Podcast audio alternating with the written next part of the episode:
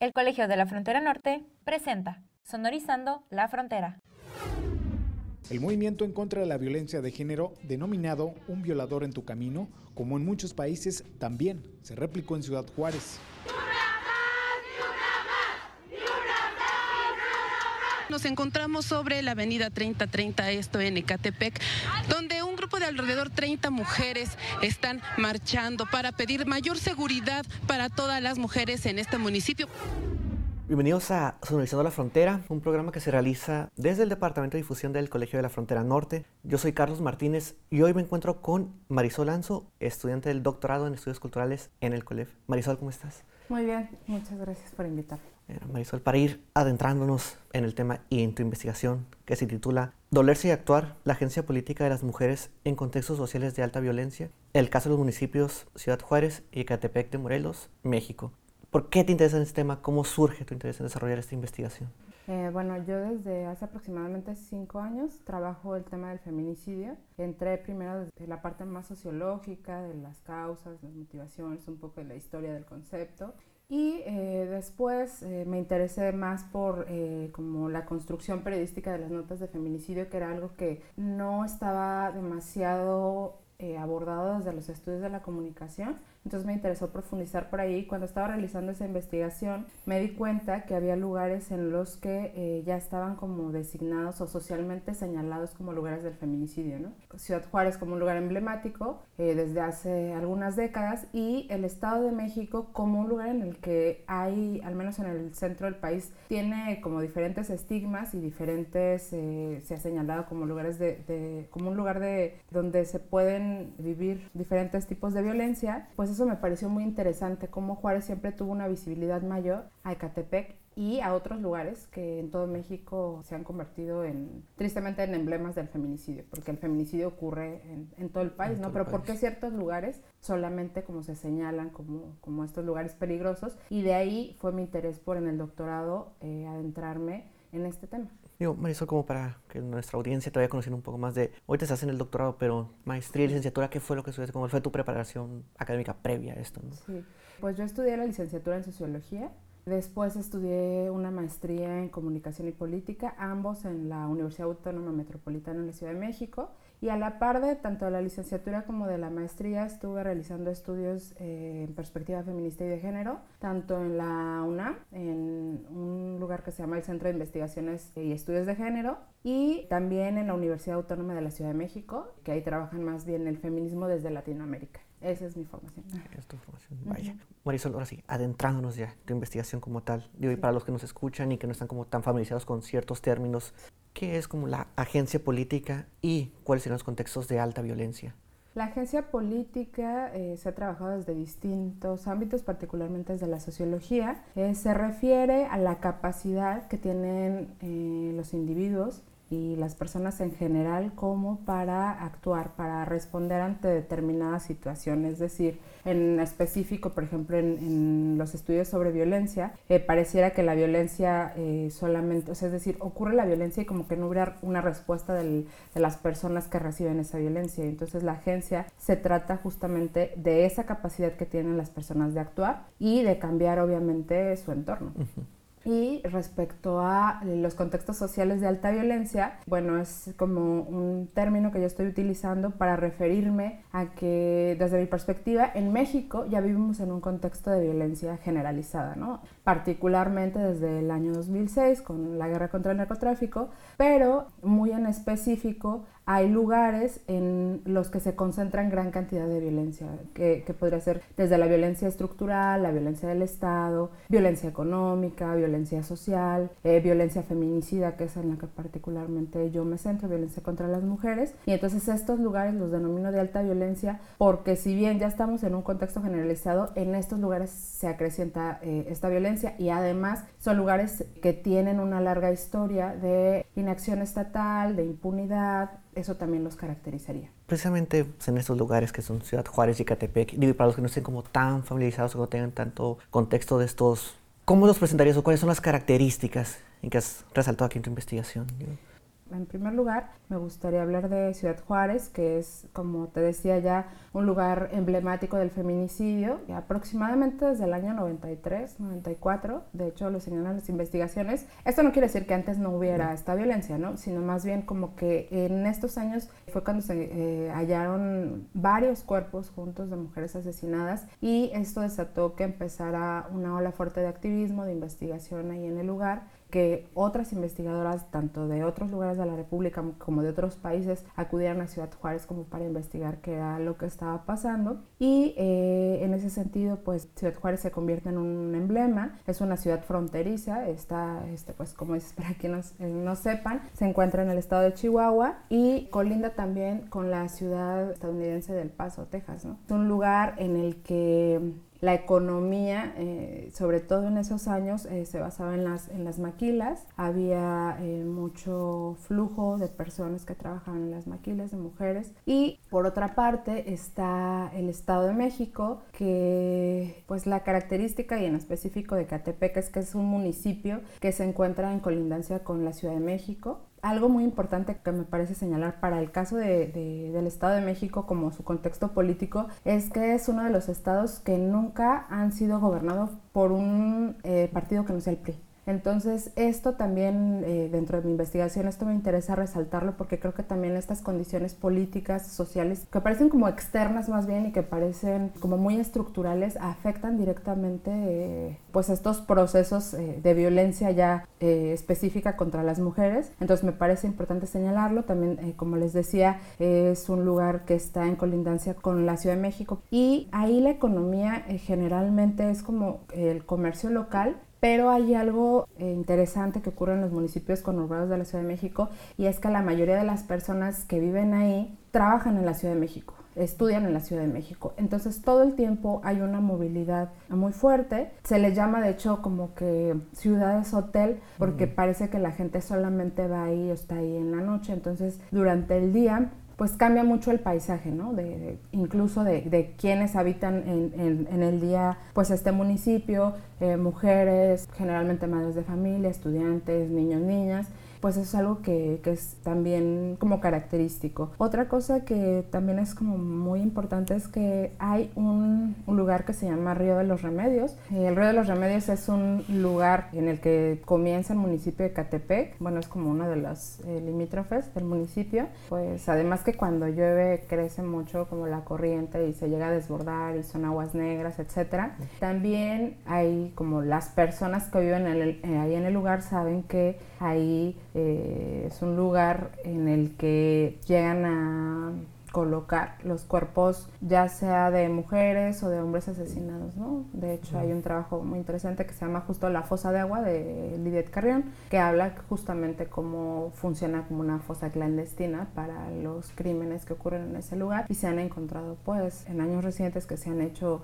investigaciones, dragados, etcétera, en relación justo a los feminicidios que ocurren, se han encontrado restos de personas, de animales, etcétera. Yo, lamentable, ¿no? lamentable, sí, sí, sí. Y retomando como otra parte de tu título de, pues, de la investigación de dolencia y actuar de la Agencia Política de las Mujeres, es como de, en estos contextos, tanto en Ciudad Juárez como en Ecatepec, es como de, ¿de qué manera se están organizando las mujeres o qué has encontrado de tu investigación respecto a esto, no? Hacen varias cosas. En el caso de, de Ciudad Juárez, algo que es muy importante señalar es que existe una larga historia también de activismo y de organización de las mujeres juarenses eh, esto igual obviamente por lo que ya te comentaba de que el feminicidio es como un problema que tiene una muy larga data en el lugar. Esto es como la, la organización es de muchos tipos, ¿no? Hay organización desde la academia, desde las organizaciones de la sociedad civil, organizaciones también independientes, ¿no? La forma en la que funcionan muchas veces es coordinada, porque por ejemplo, eh, justamente en Juárez está una investigadora en México muy importante acerca del tema del feminicidio, Julia Monarres Fragoso, que es también del Colegio La Frontera Norte, de la sede Juárez. Eh, ella junto con otras colegas de, eh, de la UACJ pues han trabajado este tema y se han interesado mucho por vincularse con las lo que podríamos llamar como las víctimas indirectas, que serían las madres, las hermanas y los familiares en general o eh, las familias en general de, de, las víctimas de feminicidio y desaparición forzada. Las organizaciones de la sociedad civil, por otra parte, pues ya están muchas legalmente constituidas, trabajan en combinación tanto con el gobierno municipal, el gobierno estatal, pero también con la academia y eh, obviamente con las madres también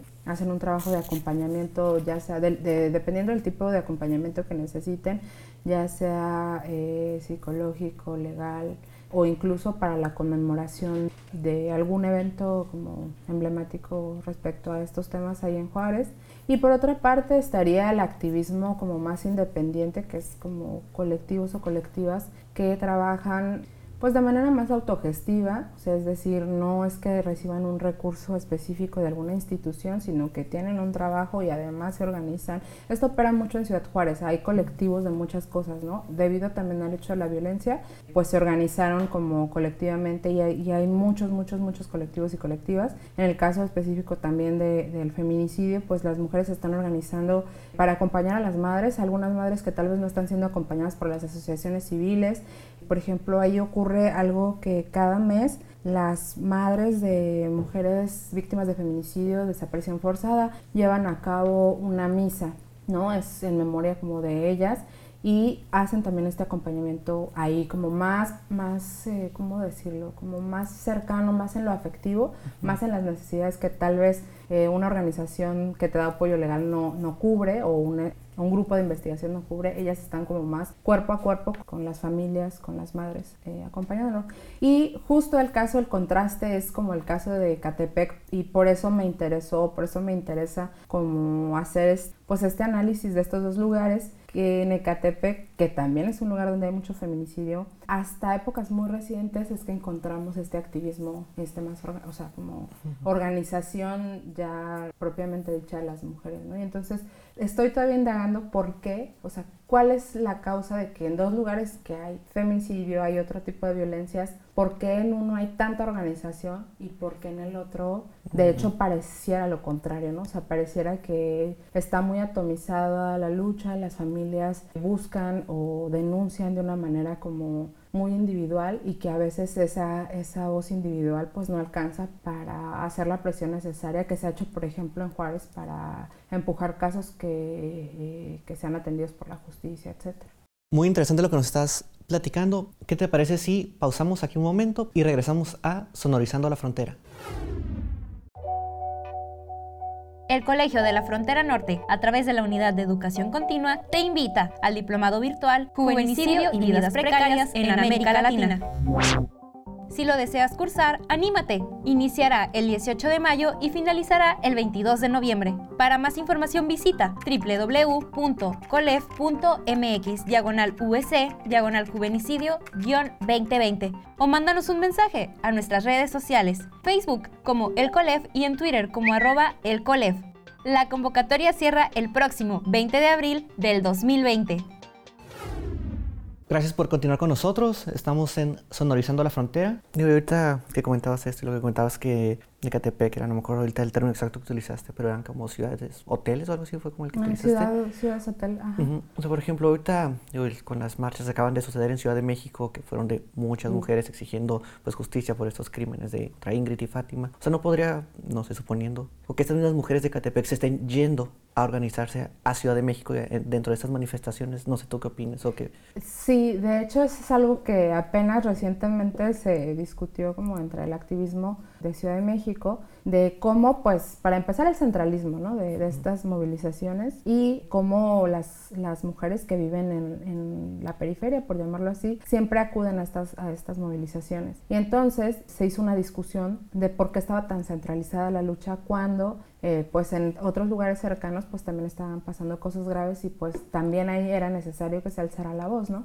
Hubo a partir de esa discusión como una convocatoria de compañeras que viven en el Estado de México, en municipios como Ecatepec, Nezahualcóyotl, eh, Atizapán, Naucalpan, etcétera, como de que se saliera un poco del centro y empezaron a convocar unas marchas como descentralizadas. Lo que pasó ahí es que no hubo la respuesta de las compañeras de Ciudad de México. Justamente acusaban de que eran lugares pues lejanos, peligrosos, etcétera, y entonces como que se quedaron. Pero lo importante o lo que yo rescataría de esto es que eh, las compañeras del Estado de México empezaron justamente a vincularse, a crear redes y a organizarse eh, pues entre las que viven ahí. Y algo también que es muy, muy interesante es que el activismo que, bueno, de, que, se, que yo, que yo eh, veo en el Estado de México ya no es solamente como de las mujeres, sino que involucra muchas veces a las familias enteras, a niñas, niños, o sea, como que es, no solo es el activismo tradicional de em, tal vez ir a una manifestación, etcétera, sino también lo que están haciendo es muchas actividades para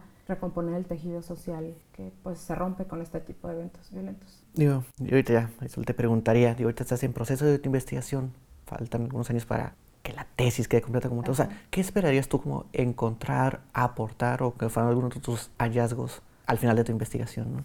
Pues varias cosas. En primera, creo que una de las apuestas más importantes de la tesis es esta comparación de un lugar fronterizo con un lugar del centro. Parecería que una relación casi dada por sentada o evidente, pero lo cierto es que en las investigaciones que yo he rastreado no existe esta comparación, o sea, como que se analiza como si el feminicidio que ocurriera en la frontera norte de México no tuviera relación con el feminicidio que ocurre en el centro o ocurre en el mm. sur, ¿no? Entonces, creo que algo que a mí me interesaría como poder fundamentar con esta investigación, o sea, el feminicidio tiene unas características que se pueden como aplicar a todo, o sea, todo el contexto nacional, la organización también. Otra cosa que me interesa destacar es que lo que te decía en un principio, en las investigaciones generalmente de, de, violencia, como que siempre la mirada es como una mirada muy estructural, muy desde eh, la violencia del Estado, muy desde las consecuencias de la violencia.